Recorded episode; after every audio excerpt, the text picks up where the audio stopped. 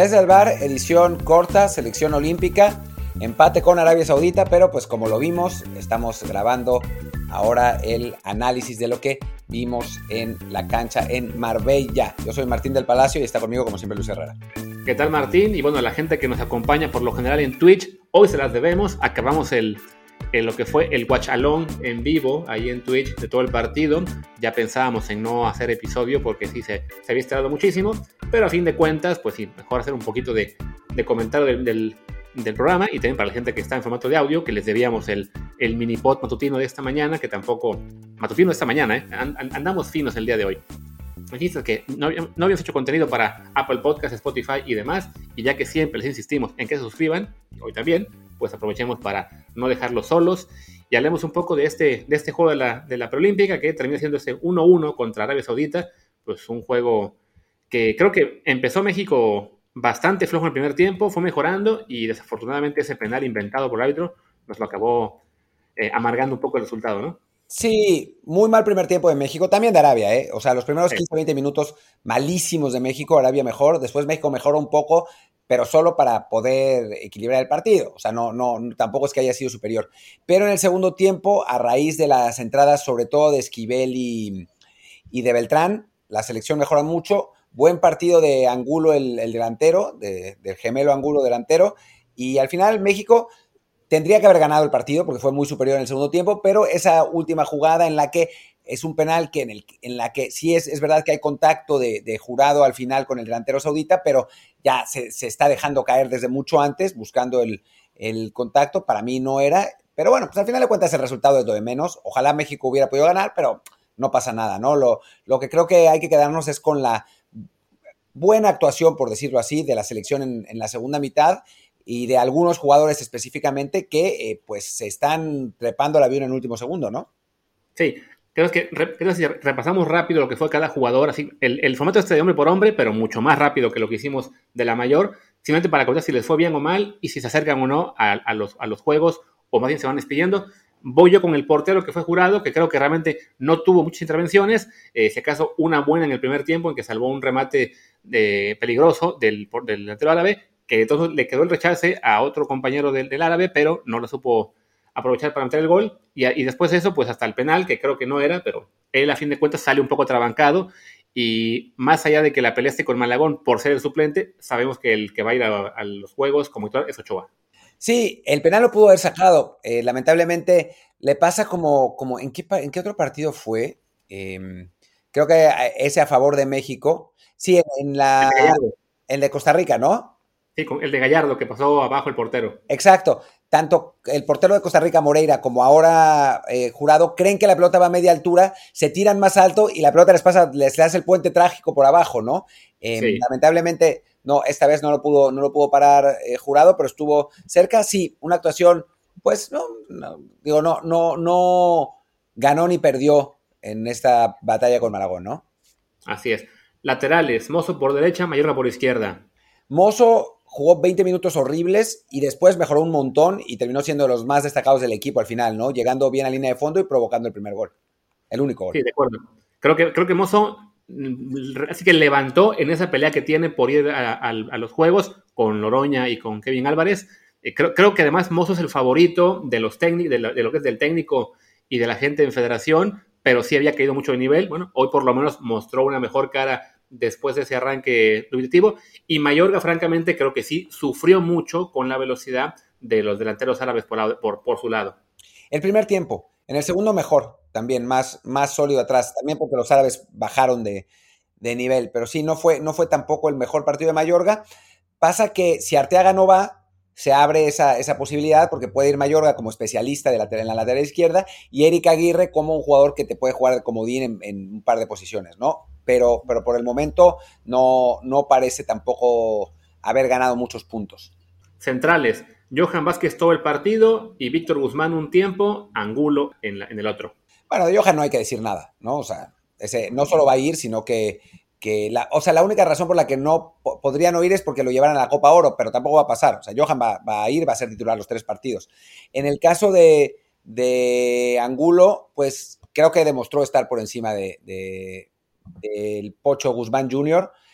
se vio mejor la, defensa de México con él y, bueno, pues si le sumas que fue el que estuvo en el Proolímpico, pues eh, ha, dado un paso importante, ¿no? Sí, que igual lo que la pelea de Angulo es por ser el tercer defensa, porque asumiendo que César Montes sí va a estar en el equipo olímpico, porque él sí da la edad y no hay que preocuparse por el tema de que no le den permiso en su club en Europa, porque todavía sigue en México, creo que la central que queremos ver todos es Johan con, con Montes y Angulo en este caso da el paso adelante para para ser el suplente regular, ¿no?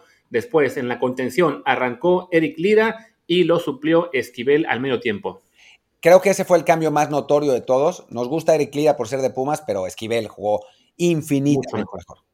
Como fue el caso del Prolímpico, que no, no esperaba que fuera el titular y la verdad es que lo hizo excelente. De hecho, en ese Prolímpico Lira ni siquiera fue en la lista final. Pues creo que Esquivel da un paso importante para, para ir a los Juegos Olímpicos. Y además, ahora con la duda que hay de si van a poder ir o no los europeos, ya vimos que Laines, Line, Line suena que no va a ir, y eso me hace temer, que, temer perdón, que tampoco sean Arteaga o, Edson, pues Esquivel da, da, un paso importante para mantener el puesto que ya tuvo en el Olímpico. Después, y sí, Lira, francamente, creo que se está despidiendo de sus posibilidades de ir a, Tokio. Después, el resto del centro del campo, eh, aquí lo tengo, fueron titulares Alan Cervantes y Sánchez, por quien entró en el segundo tiempo Beltrán. Bueno, Cervantes lo hizo bien, no fue el más destacado del partido, pero lo hizo bien en, una labor que cambió del primer tiempo al segundo. En el primer tiempo estuvo haciendo doble pivote junto con Lira, en el, segundo tiempo jugó un poco más adelante y jugó como de doble creativo, por decirlo así, doble interior, digamos, con, con Fernando Beltrán, de quien ya hablaremos. Eh, creo que lo hizo bien sin ser particularmente destacado. Después, el otro chico Sánchez no, no destacó demasiado, sobre todo porque en el momento que entró Beltrán la diferencia fue, pero abismal. Beltrán jugó realmente muy bien y se puso en consideración para ir a los, a los Juegos Olímpicos, ¿no? Fue uno de los mejores también en el partido eh, de hace unos días contra Rumania y ahora de nuevo contra Arabia Saudita. Le da un perfil a la, selección que no tiene en este momento, en, en esta gira, aunque sí lo tiene Charlie Rodríguez. Sí, que creo que además ahí sí es la posición en la que podemos ver aún más cambios de aquí a Tokio, porque recordemos que, por un lado, Luis Romo suena muy fuerte para ser uno de los refuerzos mayores, que está Charlie Rodríguez, que está Sebastián Córdoba. Entonces, a todos los que vimos hoy, podríamos acabar diciéndoles adiós para Tokio, salvo en este caso Beltrán, que sí dio un buen paso para decir, hey, yo puedo ser la opción, digamos, la opción de casa, la opción del equipo original preolímpico que se quede todavía en la lista de Tokio. Sí, de acuerdo. Va a ser, va a ser interesante ver qué es lo que, qué es lo que pasa. También hay que ver qué pasa con el propio Charlie, ¿no? O sea, fue al preolímpico, pero pues a Osorio le gusta tanto que es capaz. Osorio, Dios. A Martín le gusta tanto que es, que es, que es capaz de llevarlo a Copa Oro y decir que no va a Olímpicos o algo así. Sobre todo si de pronto Beltrán tiene pues buenas actuaciones que hagan pensar que no es tan necesario Charlie. Vamos a ver, ¿no? Sí. Y por último, en ataque, vimos de, inicio el trío de Cendejas, Angulo y, Erika, y, perdón, y, Eduardo Aguirre. Entrar, bueno, hablemos de ellos, que además jugaron casi todo el partido juntos hasta el 75. Sí, Edu Aguirre pues no pudo marcar diferencias, no pudo, no, realmente no, no, no tuvo gran cosa, grandes posibilidades. Fue, estamos con, sufriendo con los nueves en este momento, no tanto por los propios nueves, sino porque no hay, pues no se generan muchas chances, ¿no? Y en el, en el segundo tiempo, las que México tuvo no le cayeron a él, le cayeron a los otros dos. Angulo, que jugó realmente muy bien, o sea, para mí fue el, mejor de, México en, el partido, junto con Beltrán seguramente. Y Sendejas, que, pues, la verdad es que no, no se vio mal y, resolvió la que tuvo para, el gol de México, ¿no? Así es. Y entraron de cambio a 75 eh, Ian Torres por, por Angulo y Alexis Vega por Eduardo Aguirre. Creo que en ese sentido, eh, Alexis tiene el lugar seguro, me parece, en la lista final, ya sea, no sé si va a poder jugar como titular o no, pero creo que él sí definitivamente fue de los mejores en el preolímpico, de los que tuvo mejor, mejor cierre de torneo en la liga con Chivas y, que hoy no jugara fue simplemente, bueno, parte de la rotación, eh, que le, tocaba a él descansar un ratito, pero creo que él tiene su, puesto más o menos asegurado. No hizo gran cosa en los 15 minutos que tuvo de, de partido. Ian Torres creo que en su caso es de los que tiene, realmente lo tiene muy cuesta arriba colarse a Tokio. No jugó mal el partido con Rumania. Eh, la verdad es que, es que intentó pesar y, no, no se escondió, pero sí no está fácil, ¿no? La ausencia de Laines abre eh, un lugar por ahí, pero no, no me parece que haya demostrado lo suficiente como para, para pensar en que, en que se vaya a colar, ¿no? Sí, y según yo, entró Macías al final. Entró. Lo curioso es que fue tan al final, ya casi al 90, que incluso en la página de la selección, con la ficha del partido, no lo mencionan. sí, es un poco raro. Es que no, no tocó el balón. O sea, no, entró muy al final. Entró por Sendejas al 90, entonces bueno, para él, como decíamos ¿no? sin calificación porque ni la vio. De hecho, él entró y después fue el penal para el Saudita, pero ya no tuvo ninguna oportunidad. Sí podemos decir que lo que comentábamos en, el Guachalón con la gente en Twitch es que sí peligra su, su, puesto para los juegos, aunque para su fortuna el 9 con el que compite en este momento, que es eh, Eduardo Aguirre, pues no tuvo un partido tan destacado. El otro es Santiago Jiménez, que entró tarde al proceso de la, de la sub-23. Entonces, por potencial, por lo que se le conoce, por lo que ya ha hecho en primera división, aún Macías quizá lleva la delantera, pero sí, ya no es nada descabellado pensar que se quede fuera. No, más bien, eh, hay grandes posibilidades de que se quede fuera. O sea, si, si deciden llevar un 9 de refuerzo, es muy probable que se quede fuera, porque llevará a otro 9 de suplente y ya está. Si a final de cuentas ninguno, entonces probablemente irá, pero de titular se ve complicadísimo. Sí, que ahí lo, también es, complicado saber quién va a ser titular, ¿no? Si va a ser él, si puede ser Aguirre, que de último minuto eh, lo, mantengan, si va a ser Henry Martin, que es el que sonaba como posible refuerzo, si van a ser Alexis Vega en una función de, de nueve mentiroso, porque además recordemos que también pueden llegar a esta lista eh, Antuno y el Piojo Alvarado. Entonces, es, es de las posiciones en las que más movimiento podemos ver todavía. Sí, eh, vamos, a, vamos a, ver qué pasa, vamos a ver qué hace eh, Chaquito Jiménez ahora que entre en el, en el último partido, que es el único delantero, el único de los nueve que no ha jugado ni un minuto. Entonces, vamos a ver, igual la rompe y, se sube al, avión en el último segundo.